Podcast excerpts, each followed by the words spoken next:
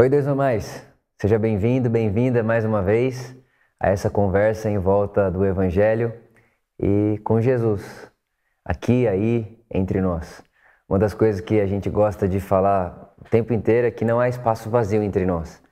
Isso que a gente enxerga vazio, a presença de Deus, a vida, o Espírito de Deus está aqui nos conectando, mesmo que numa distância, né, que a gente não sabe o tamanho dela, em quilômetros. Pessoas que nos ouvem em outros estados, cidades, uh, países até. Então, entre nós, esse espaço vazio está preenchido pelo Espírito Santo e é Ele que conduz a mim, é Ele que conduz você, a pessoa de Jesus. E duas semanas atrás, né, dois episódios atrás, eu falei com você sobre termos os óculos de Jesus para enxergarmos a vida. E dentro dessa vida, uma das coisas que nós aprendemos a enxergar na vida é a nós mesmos. Então, como é que Jesus olhava para ele? Como é que Jesus tratava a si mesmo? E quando eu empresto esse olhar de Jesus, de como ele enxergava a si mesmo, eu passo a me enxergar, a olhar para o Vitor, olhar para a minha pessoa, como Jesus olhava para a pessoa dele. É Jesus ali em forma humana, ele também tinha uma cosmovisão, ele também tinha uma visão de si, ele também tinha um jeito de olhar para si. Mas é muito interessante que em todo o Evangelho, em vários momentos, você vai ver Jesus dizendo o seguinte: Olha, eu sou a luz do mundo, falando a respeito dele. E em outro momento, com seus discípulos, ele vai dizer: Vocês são a luz do mundo. Tem uma outra hora do Evangelho que Jesus diz: Eu sou o sal da terra. E em um outro momento, com seus discípulos, ele diz: Vocês são o sal da terra. O que Jesus está dizendo para nós, o que eu leio, a maneira como eu leio, né, a maneira como eu vejo, é que de alguma maneira ele está falando assim para mim, Vitor, você faz parte de mim. Então passe a olhar para si mesmo como eu olho para mim. É aquilo que o nosso irmão João vai dizer, tal como ele é, nós somos nesse mundo.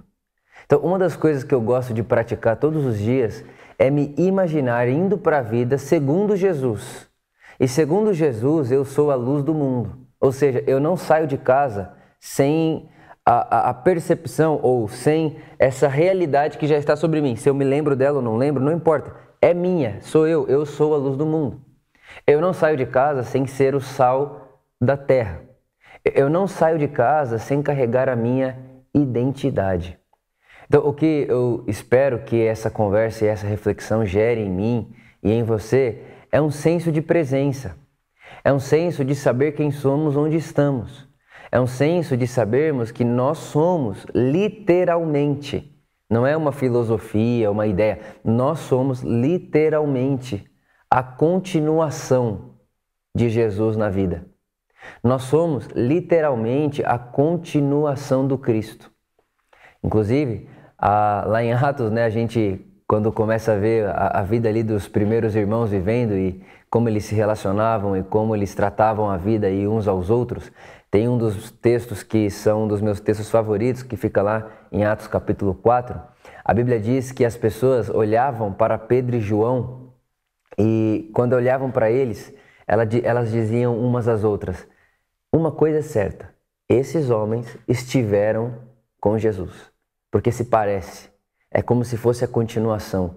É como se eles estivessem dizendo: estar na presença de Pedro e João é o mesmo de estar na presença daquele Jesus que foi morto e que eles estão dizendo que ressuscitou. Estar na presença de Pedro e João é como estar na presença de Jesus que eles estão dizendo que estava morto e ressuscitou. Isso é sensacional. Isso é fantástico. Nós somos a presença de Jesus no mundo. Nós somos a, a identidade do Cristo. Da... E é isso né, que significa ser igreja. A gente aprendeu a pensar igreja, prédio, igreja, clero, igreja, pastor, igreja, dois ou mais. Mas na verdade, igreja é corpo, e corpo de Cristo. Vocês são membros de um só corpo. Vocês são membros de Cristo. Já parou para pensar que quando Jesus olha para você, para mim, ele nos vê como parte de si mesmo? Olha que interessante, quando Jesus olha para você e para mim, ele nos vê como parte de si mesmo. Essa é uma verdade absoluta. E a pergunta que eu quero deixar para vocês hoje é: e quando você olha para Jesus?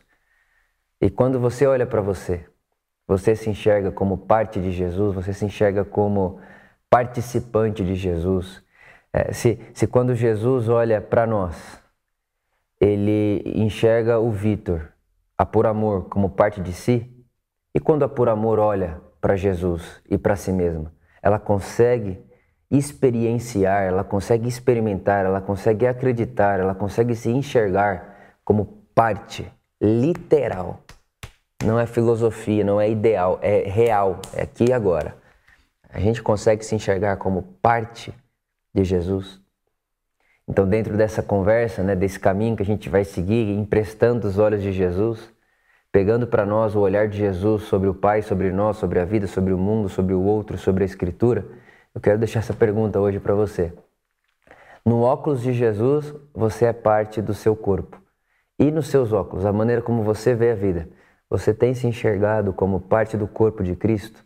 Porque se sim, olha que interessante, se sim, então as suas atitudes, as suas práticas, a, a sua maneira de se portar, a sua maneira de se vestir, a sua maneira de falar, você, você, você põe uma atenção diferente em você quando se vê como parte de Cristo. Você põe uma atenção diferente naquilo que você faz, pense e fala quando você se vê como parte de Cristo. Então a pergunta para a conversa hoje é: temos enxergado a nós mesmos como parte de Cristo, como ele nos enxerga como parte de si?